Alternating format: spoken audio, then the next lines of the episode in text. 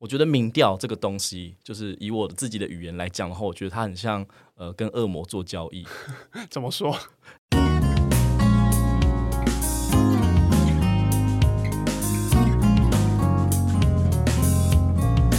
欢迎收听 Nice News 媒体议题 Podcast，我是主持人齐全。Nice News 是台湾媒体观察教育基金会与和平东路实验室合作，由中嘉宽频赞助播出的 Podcast 节目。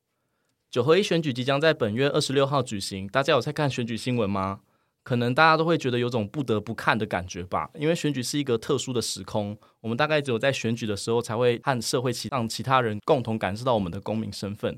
那平常接受的资讯可能都比较个人性一点，也不一定会看新闻。那选举其实是很考验媒体素养的时刻。那今天的节目就要和大家聊聊选举新闻，就算你不主动去看，其实也会被影响。那今天一起聊天的是美观的兼职伙伴陈叔。Hello，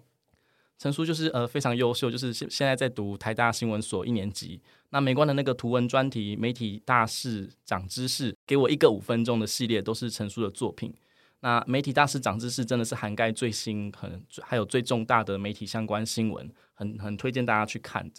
其实齐全跟我一起用的啦，他其实都会给很多方向上的建议啊，尤其是他都会想到一些就是很有趣的标题，对。然后如果大家有什么回馈啊，或是想敲完的主题，其实都可以跟我们讲。嗯，就是其实是编辑和记者之间的关系啊，就是我编辑就是守护记者，呃，可能他在迷惘的时候给他一些建议，但是呃，这个这个专题就是呃都是陈书，不管是图或文都是陈书的作品，这样。那就是呃，陈书会觉得选举很烦吗？其实还好哎，就其实我个人可能还蛮喜欢选举的，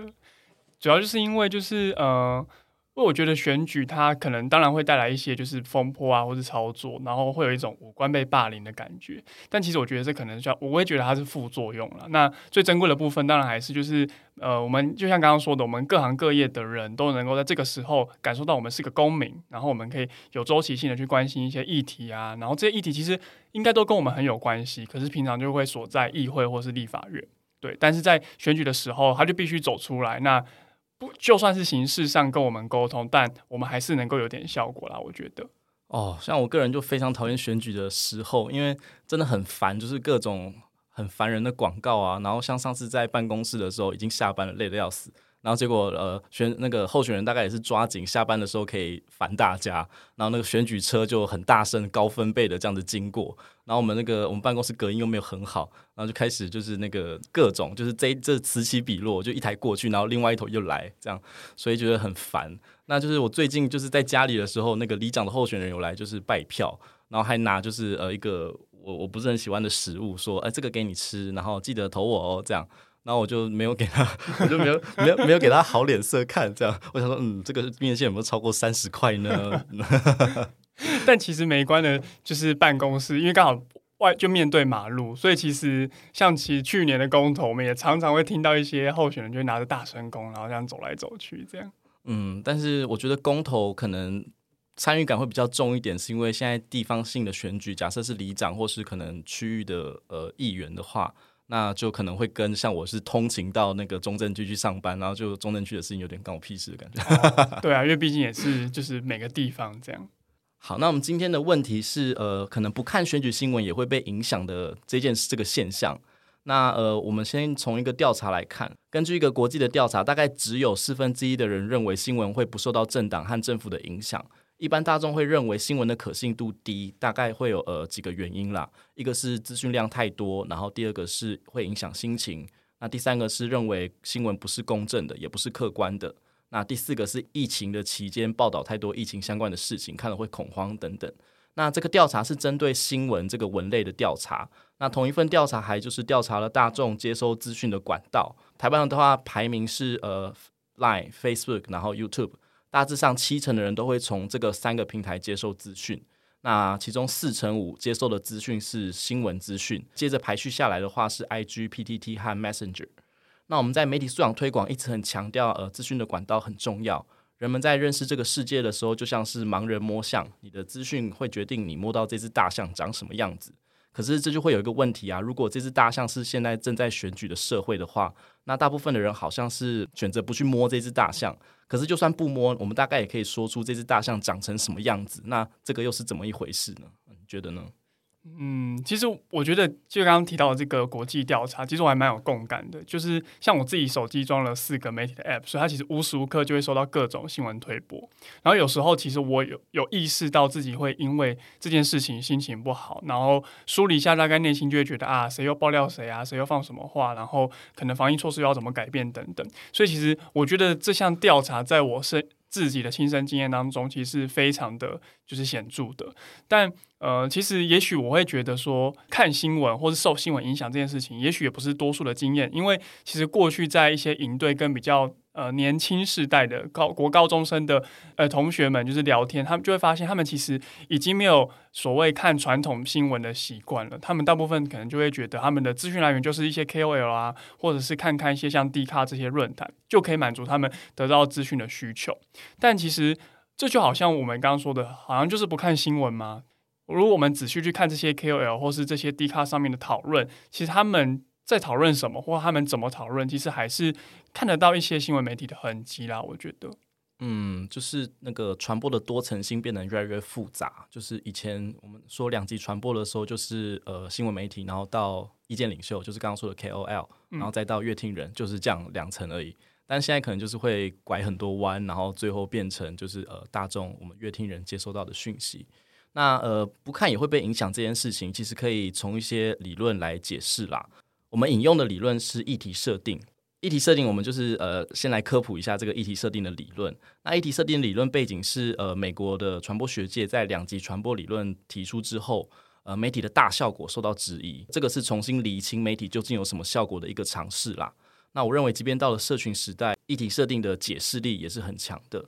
议题设定被定位成一个中大效果论。在效果有限的前提下，有一个学者叫 Cohen，他指出媒体不能告诉我们要想什么，但是可以告诉我们该想什么。后来有另外两个学者 McCombs 和肖才首度以议题设定 （agenda setting） 来说明媒体的效果虽然有限，但它的效果还是很强。那媒体的报道内容和选民认知的重要议题其实有极大的关联。啊，McCombs 后来在一一九七七年的时候进一步说明，议题设定有三种模式。第一种模式是知晓模式。呃，议题有曝光和没曝光的差异，就是媒体有报道的话，阅听人才会知道，是一个零和一的差异。那显著的话，就是媒体对待议题的方式会有点不一样，就会影响到重要度的认知。那第三个模式，优先模式，媒体会先透过篇幅还有呃阅听人有限的注意力，将议题的重要性加以排列。那呃，我们刚刚就是提到，现在那个传播的环境的多层性变得更复杂了。以前阅听人是线性传播的终端，但是现在阅听人可能是扩散的。就是说，我知道一个讯息，我同事跟我说他妈妈在新闻上看到什么讯息，这个就呃过了三层嘛。然后我直接去查那个我同事说他妈妈看到那则新闻，然后诶发现诶长得不一样，拐很多的弯，这件事情是很明显的。那呃所谓不看也会被影响的道理，其实在这里，就是 KOL 有讨论的事情，也有可能是从大众媒体来的。那想问陈叔，这次呃选举有比较什么明显的议题吗？其实很多，那举一个最夯，就大家应该都知道被轰炸的就是论文抄袭事件。所以其实从七月林志坚被爆料之后，就是一路上新闻就一直追啊，珍珠人会一直追，各种网友或选民也是一直追。那其实也不止追林志坚，也开始追各种不同的候选人。然后呃，当然我们在这种学位论文这件事情上，跟呃候选人这个身份在做城市治理的这些之间的面向。也许会有一些关联，但其实我们如果慢下来仔细去思考的话，其实城市治理跟他的学位跟他的论文的关系真的这么直接吗？或者是说，我们需要有这么大的篇幅去用这个从这个角度去检视他未来如果要当选的话，做事情的状况是怎么样吗？那可以发现，就是有些新闻开始会用一种仇恨值的角度，一种情绪动员，就是说，呃，你看他在论文上面。他就是一直强辩，或者是说他不愿意好好的回应大家的质疑，那他这样是不是就是不会是一个好市长、好县长，或是一个好的候选人呢？那还有很多像呃台北市长的选举啊，有一部分的议题在讨论就是过去的防疫表现。那当然，防疫表现这件事情也可能跟未来城市治理有点关系。可是我们到底要给这样的议题多少的篇幅，然后要花社会舆论多少的力气，从这个切角去讨论这些候选人？那其实这个就是媒体在后面所运作的，就是当然我们今天除了防疫或除了论文之外，还会有很多其他面向可以讨论。但我们在做呃不同的分量的安排的时候，其实有时候是媒体报道的数量或媒体记者追的深度可能会决定一切。像这种大众媒体用很多揭疮疤的方式设定议题，然后导致有一些人的观感是啊，好烦哦，怎么都是这些讯息的的状态。我会称之为议题不设定，就是他可能透过设定一些很烂的议题，或是让你觉得没有价值的议题，导致你远离选举的这个状态。呃，你不关注选举了，有点放弃治疗的状态。但是你有投票权啊！如果你因为呃选举的新闻媒体表现很烂，呃远离选举的话，但这可能也是一种媒体想透过议题设定来达到的效果，让你远离选举。但是很实际的就是你有投票权啊！如果你不去投票的话，就是会让有去投票的人的意见被放大，所以我觉得不要放弃治疗啦。虽然媒体表现会让你觉得很烦或很烂，这样。其实一开始听到齐全说这个议题不设定的这样的一个 现象的时候，突然脑筋其实是有点就是闪过，觉得哎，原来有这样的一个效果，因为就会马上想到自己可能过去也有被这样子影响过，就是当你。呃，觉得某些新闻都一直在炒特定的议题的时候，你就觉得好烦好烦，然后就不想理他，然后你就错过了，就等于说你就减少在这方面的表态，或是甚至就是不投票。那其实不投票这件事情，就像刚刚齐全说的，它也是其实也是某种的表态，因为你等于让其他的人的声音被放大，就是让投票率降低。因为其实呃，我自己身边有人听，也其实也会听到，就是。觉得这次选举好像就吵来吵去，然后就不想投票的朋友，就真的有这样的朋友，那他可能就是真的被议题不设定到了。对啊，像我们这一次这一集就是要讨论不看也会被影响，但你你不投票也是影响，你不投票也是会影响大家。对啊，这些因为大家就是投票是你的权利也是义务啦。嗯，我觉得从中也要反思一下那个消息来源的部分，因为像这种揭疮疤的新闻或是议题啊，很多消息来源都是对手阵营或是政治立场很明确的一些周刊，到底会有什么影响？好像也没办法那么肯定的说，负面新闻就一定会造成负面影响。对，可是我觉得，呃，我们更源头来看，就是我们在这些讨论当中，我们都肯定一件事情，就是呃，可能政治跟媒体之间会互相一搭一唱，然后。他们当媒体今天具有这样设定的效果的时候，它决定了我们用什么角度去在意这场选战，或者去在意这些候选人，进而影响我们今天走进投票所的时候，我们脑袋中到底在想什么？这的确会，因为呃，心理学来讲啊，就是认知和态度是分开的。然后这些这些呃负面的新闻可能就会影响到你的态度。然后当你在解读一些呃政策或是政见的时候，就会受到你的态度的影响，进而可能会影响到你的认知，然后改变你的决定。这的确是会有呃心理学上的影响啦。嗯，但其实呃，或许再举一个例子，就是假设就是先新闻议题他们都设定在论文或是防疫，但也许假设今天我是一个台北市民好了，我今天要投票，我可能更在乎的是在这个呃台海关系紧张的时刻，他们的在民防上的政策是什么？但如果今天媒体没有设定这个议题，也许我直到走进投票所之前，我都没办法用这个这把尺去检视我要投的候选人。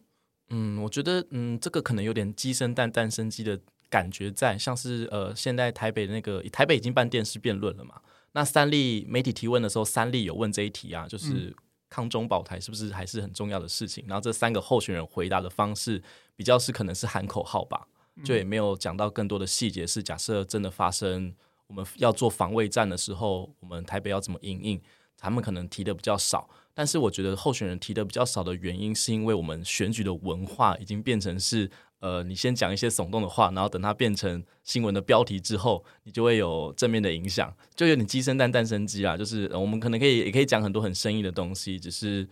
到底多少人会注意到，然后到底新闻标题会不会写，这可能在候选人脑中在。在斟酌的时候就会被被 lost 掉，这样子。的确，这好像就是这也是一个这是一个角度啦，就是我们也是要要要有要这样思考到说，不一定问题都只出在媒体身上。嗯，我觉得是一个整个文化的问题啦。那我们之前谈议题设定的时候啊，其实会谈到议题的易散效果，就是从一些比较小道的消息来源，对以前来讲呢，可能是网络或者是一些小报。这些呃不是大众媒体的媒体，它的它的议题可能会溢散到大众媒体上。那我觉得这个现在看呢、就是像有很多新闻的消息来，会说网友说怎么样怎么样怎么样。呃，因为网络就网络的言论就是会有两极化的趋势，所以当呃我们用网友说这个消息来源的时候，其实也是一个可以反思的点啦，就是嗯，到底那个网友到底有多少的代表性呢？然后他到底是不是真的一个人表达这样子的意见呢？还有就是他在表达这个意见的时候，他面对的传播环境，像他可能是在呃，假设是在脸书的留言串下面留的话。呃，那这个他说的这句话到底有多少的意义？当大众媒体又引用这串字的时候，那那个意义好像又会改变。我觉得，呃，可能也要意识到这件事情吼。对，就是呃，就像我们可能都会在论坛啊、D 卡、PTT 或是脸书哪边留言，但当你今天这个留言被媒体报道之后，好像就有点像得到一个皇冠，好像你的那个分量就比其他人更大了。这个可能就是媒体在玩的把戏啊，就是在网络上，他一定可以找得到他想要的声音。那还有另外一个也是有点类似但蛮有趣的现象，就是呃，最近年来其实会发现有一些他可能过去是就跟我们就跟大家一样都是一般的网友，但他今天如果做了什么比较明确的事情，或是他具有新闻点，他开始爆红之后，他开始可以成为媒体的消息来源之一。然后，或是成为呃标题的消息来源，或是政论节目的来宾。对对对对对。然后好像他就很具有权威性，或很具有代表性。可是我们回过头去看他生成，他之所以走到现在这个位置的背景，会发现他可能跟一般网友可能也是差不多。嗯，可是像假设最近有一个比较红的，他好像就是会有人爆料给他，当他就是具有一定的个人，他具个人具有一定的声量之后。变得有影响力了之后，他会再滚出更多消息来源，就是想要想要就是呃放火，但是又不想要自己动手的人，他就交给那个声量很高的可能是 KOL，然后就呃他会把这个火烧到大众媒体上，这样。哎，真的哎，好像是这样，就是 好像对，当好像你今天有了一些知名度，你会变成有点像是就是呃变成某一种类型或是阵营的代表人物。然后这些就是可能他不想要自己主动出头的人，可能会借由你，嗯，帮忙反映。嗯，那我是觉得，当他当他已经变得变成可能是政论节目的常客的时候，他就已经被 某一种媒体在玩的把戏收编了，没有错。就是他可能他自己也有身不由己的时候，而且当他可能靠这个赚钱的时候，那他能讲的话好像就会偏向某一种样子。然后我们我们现在的政论节目又常常可能他的他的那个政论节目的来宾可能他都是固定班底，就会变成一个 产业的生态的样子，不再不再纯粹只是一个政治的评论节目。嗯，反而我觉得有点在造势。八点档连续剧，八点档连续剧，固定上演啊，然后固定演员来宾。哦。哦，有这个感觉，就是那个，就他们自己在玩那群游戏，只是它会影响到整个社会，这样。嗯嗯，没有被设定到的议题，就这次还是有一个议题，就是没有被媒体设定到。这个议题就是修宪的公民复决案，就是要不要把投票权下修到十八岁。那之所以能够让公民投票，其实就是因为在立法院的呃表决修宪的表决已经过了。所以它基本上是一个朝野都支持的状态，然后要进到公民复决，所以它就成为一个没有被媒体设定到的议题。嗯，因为不值得吵嘛，因为选战就是他要他要互相有攻防，可是这个事情是朝野都支持的，但是他要通过是不是有一定的门槛？呃，通常我们会拿就是蔡英文在二零二零年拿到的八百一十七万票去做一个比较，因为当时他创下的纪录拿到最高票，那这次的票数必须比那个更高。我觉得这个现象也就蛮扣回到我们就是这次想讲的议题设定的这个效果。哦，对啊，就是它就是很明显的是不显著的议题。对，就是你如果媒体要报，然后就会报呃蓝绿黄白各个都牵手说支持，那好像就没有什么新闻点。哦，对啊。哎，那陈叔听到同意比较多的声音会是什么？其实从制度上来讲，就是民法已经下修到十八岁，跟刑法一样，所以十八岁的人他们已经有获得相对的权利、义务，也有责任，所以呃，大家才会觉得，那其实既然我们在法律上都觉得他们已经成为一个成人了，那为什么没办法做投票呢？而且因为投票其实也关乎到他们能够怎么去影响政府的决策。当他们今天有投票权的时候，呃，政府在做决策的时候才会更可能考虑到他们的声音。对啊，就是刑法上，刑法和民法都已经要求他们一定的责任了，那为什么不给他们投票上的权利呢？对，就是这就是一个嗯，所以其实也是回归到就是我们想象说选举它能够有什么效果。那其实这边也彰显，就是选举它某程度上也苛责了，就是我们的政治人物要能够思考到具有投票权的这一群人他们的想法。嗯，假设是假设有通过的话，那可能政党在提出政策的时候，政策和政见的时候，就会更在意到青年的发展吧，或是儿少的发展。对对，那如果是反对的声音呢？反对的声音，大部分其实会可能就会从他们并不具有判断能力啊。到底是谁认为他没有判断能力啊？到底谁可以判断谁有判断能力啊？最最直接的一个说法就会说啊，这些十八岁的人们，他们忙着考试啦，忙着考试，怎么会有时间关心就是公众事务？哦，也有一种保护的角度会说。就让他们好好专心去读书啊，不关关心什么公共政策啊。但我觉得这个这种论调其实也跟就是什么呃，政治就是政治，生活是生活要分开的这种感觉有点像。哦，我觉得特别是因为现在的国民义务教育已经到了高中嘛，对，所以如果是不一定要读大学的状态的话，他十八岁就进入到社会，那其实所谓的高中教育不一定是要升学啊。反而是他要为在这个社会上生活做准备，高中的教育反而会有这个性质，而不是单纯是升学啊。嗯，而且我觉得，就像刚刚提到，就是谁可以判断谁有没有判断能力这件事情，就其实我觉得不只是十八岁这个界限啊。就像呃，像梅关，我们不是会办一些就是儿少的培力营吗？就是难道这些国小、国中、高中？的这些人，他们的意见不是意见吗？就是他们还是会有他们自己的想法去决定一些事情。那这样的意见可能会跟就是所谓的大人，可能还是会有点差距。所以呼吁大家在意在意一下这个公投这个修宪复决案。对，就是希望大家可以可以仔细的去思诶、欸、看一下，就是各方正反方的论点是什么。然后心呃心有余力的话呢，也是可以。回去投下这张历史上的第一张票。对，记得领公投票。对，好像是白色。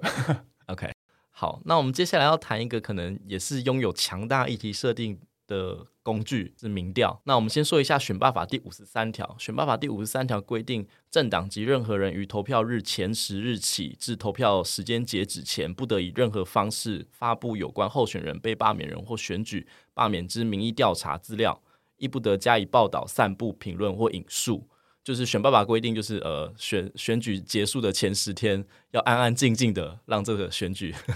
进行。这样，那呃，这个这个立法可能呃，值得大家去。那呃，到选举前十天呢、啊，其实都会有民调乱乱飞的状况发生。那我想问陈说，你都怎么看民调呢？其实民调的话，我自己就是当然就先从科学方法的一些要件去检视了。那当然，第一个就是它到底。呃，这些样本是怎么抽的？然后去思考看看，说他这样的抽样会不会代表什么偏差？也就是说，他没有办法符合呃回推到这个社会实际的情况。那这个结果如果不准确，那就结果也不值得看下去。那如果这边就是过了，就是我觉得诶，他的抽样是可信的，那接下来就是看题目，因为有些题目我会觉得有点太鸟了，就是他会很明显的去引导你去做出某个选择。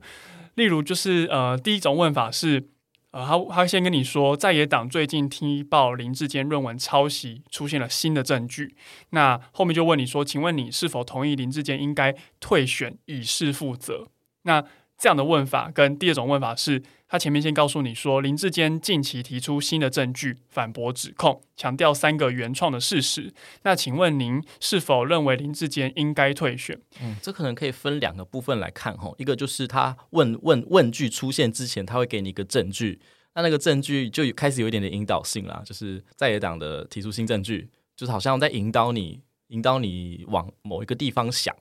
然后还有就是他问问题的方式，像第一个问法，他说。以示负责，退选以示负责，这个就是已经定罪啦，就是你有罪，所以你才要负责嘛。所以这个已经就是帮你，已经帮你决定了那个那个事实长成什么样子。所以他当他在问你一个 yes or no 的问题的时候，他就很容易把你导到某一边，这样。对，所以当我们检视这两个部分的时候，我们大概可以知道这个民调到底值不值得你相信，能不能够说服得了你。陈述的两个方法，一个是看呃一些科学的指标，就是它的误差跟信息水准，还有另外一个是看问题怎么问，其实就是呃研究方法在说的信度和效度。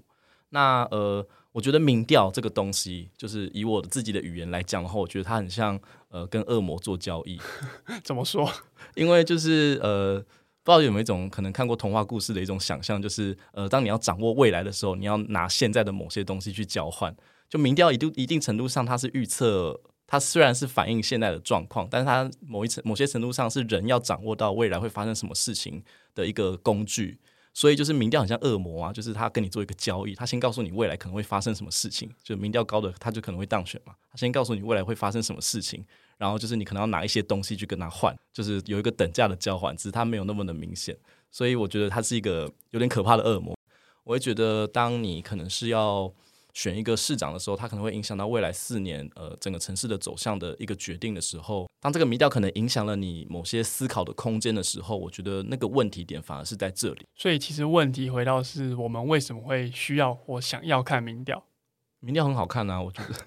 可是民调会可能引导你做出某种选择，或是影响你的选择。嗯，我觉得民调最邪恶的地方就是它会导致媒体在操作一个议题，叫做弃保。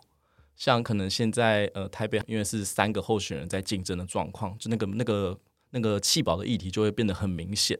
那弃保一方面也是攻击，一方面也是防守啦。因为这个弃保其实很不道德，就是大家会知道，哎，你选举应该要让每一个候选人有平等竞争的机会啊，怎么会看到民调呃可能他比较低，然后你原本你你原本政党提出来的候选人，你你可能就是可能把他放弃，然后去支持某另另外一个党的候选人，这种事情是呃很不道德的。就是当媒体在讨论的时候，其实有两种讨论方式，一种就是放风声，放风声说呃这个党要做弃保了。然后，另外一种风声是攻击这个党要做弃保的风声，一方面也是攻击，一方面也是防守，这样子。那我们如果回到选举，我们今天作为一个选民，我们投票应该要秉持着什么原则去投的时候，就是民调好像会影响我们，就它就好像一种赌博游戏，就是诶，我原本要，我原本可能想投我，我因为参考他的政见，或是觉得诶，这个人是我希望他未来四年当县市长的人。原本要投他，可是我看完民调之后觉得，哎，完了，他好像不会赢诶。但另外一个，我好像虽然没有那么喜欢，但是还可以接受的人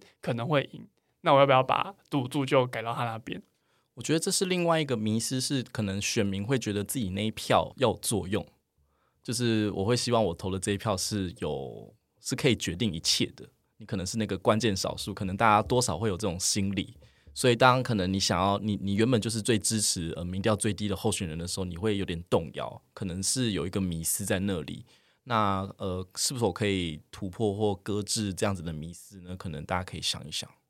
那虽然我们一直强调说要有独立判断的空间啊，但其实呃，选举其实还是有一些娱乐的成分在啦。那陈叔有看到一些最近很奇特的现象？最近我看到一些一评新闻网的新闻，然后他就。大概就是他帮一些候选人，各个阵营的候选人买了公车广告，然后在公车广告上面就是祝福这些候选人能够高票当选这样。然后在新闻里面，除了揭露这件事情，就是报道这件事情之外，他们也去访问这些候选人的感想。那既然你都帮他买公车广告了，然后呃，你去问这些候选人的感想是什么？那他们当然就会告诉你说：“哎，谢谢你们啊，然后一平就是很棒啊，怎么样怎么样的。”这个。候选人跟媒体的关系到底是什么啊？看到了那个当下，我觉得应该每个人看到都会心里有一个问号吧，就会有一种，那我以前看你报选举新闻，我是在搞笑 哦，就是好像他做呃一平做这件事的时候，好像就是他他说他在表态，他支持这个候选人嘛，对，或者是说他跟候选人之间的关系其实是。更复杂的就是他他们之间可能会有一些心理上的互相的好感啊，或是一些判断，或者是说他们私底下可能会有一些交易吗？就是我会从这种事情里面，我会觉得更合理的可以怀疑会有这些事情发生。那当我这些事情发生的时候，我今天在看他们家报的选举新闻，不管是跟这个候选人有关，还是间接有关，我都会内心画了一个问号。哦，像以前的苹果就不会发生这种事情吗？对，就是会，你还是会很很很直接的去联想到，哎，应该说很直接的去比较说依苹跟苹果的作为。哦，他们那时候不是强调原汁原味吗？对，原汁原味。但当然，我们就去检视，就是依苹的老板潘杰贤的背景，那他就是一个很商业化的人，嗯，然后也没有就是经营媒体的经验，或者他也他也没有说过他想要帮依苹在媒体专业这件事情上做到什么。他只说一年后要赚钱，嗯，就赚钱的方式是正媒合一嘛？就是我觉得不知道哎、欸，就是呃，可能因为我在想，会不会是我们都比较可能是呃比较传播领域的，比较关心传播领域的人，可能会有这样的敏感度，所以其实我不太清楚，就是一般人会怎么看待这个现象。那有试着去找一些讨论，但。目前是没有什么人讨论这件事，好像也很少人有看到了。嗯，一平在成立的时候，我就觉得他强调要赚钱的话，这个公共讨论的空间其实就会压得很小。那以前的苹果的话，它可能它之所以让人家敬佩的原因，就是它揭揭发弊案真的是不毫不留任何的情面。所以假设呃以前的苹果要买公车广告的话，可能就是负面的事情才可能会买这种公车广告。因为这个会到可能会导致呃掌握权力的人，他想要做一些坏事的时候，他就会觉得想到，哎，我我如果做这件事的时候，苹果把我爆出来怎么办？就是呃掌握权力的人，如果在媒体那边感受到一点监督的压力的话，那个监督才会发生嘛。对。但是现在就现在就是呃直接祝你高票当选，然后帮你买公车广告，然后可能还帮你背书，就好像有点哎，他变成传声筒了吗？媒体变成候选人的传声筒了吗？有点奇怪。其实就像是所谓的呃拿人手短吃人嘴软那种感觉，就是当然你也很难说，诶，依萍未来就不会再针对这些他帮忙登广告这些候选人或这些政治人物，就是有一些监督或者是说呃爆料的行为，我们也很难就这样直接讲。只是当我们今天看到这个现象的时候，我们就是会觉得，诶，所以现在正媒的关系很神秘。对啊。但你你不能说你有第发挥第四权的功能，同时又说你要赚钱，这个真的是有点点两有点冲突的两个目标。对，那现在好像很明确的看出来，那个所谓的依苹新闻网已经朝向了赚钱的方向。其实依苹的它的自己的 App 最近也推出就是商城的功能，啊，开始卖东西了。对，它开始要卖东西，虽然当然苹果以前也有啦，但至少我没有在它的。App 里面看过，或者是说，就是你可以很明显的感受到，在一品的网站或是它的 App 里面，商业感其实我自己的感觉是蛮重的。就第二个 ET Today，会不会超越 ET Today 呢？继续关注。对，那我们今天的 Nice News 就到这边喽，大家拜拜，拜拜。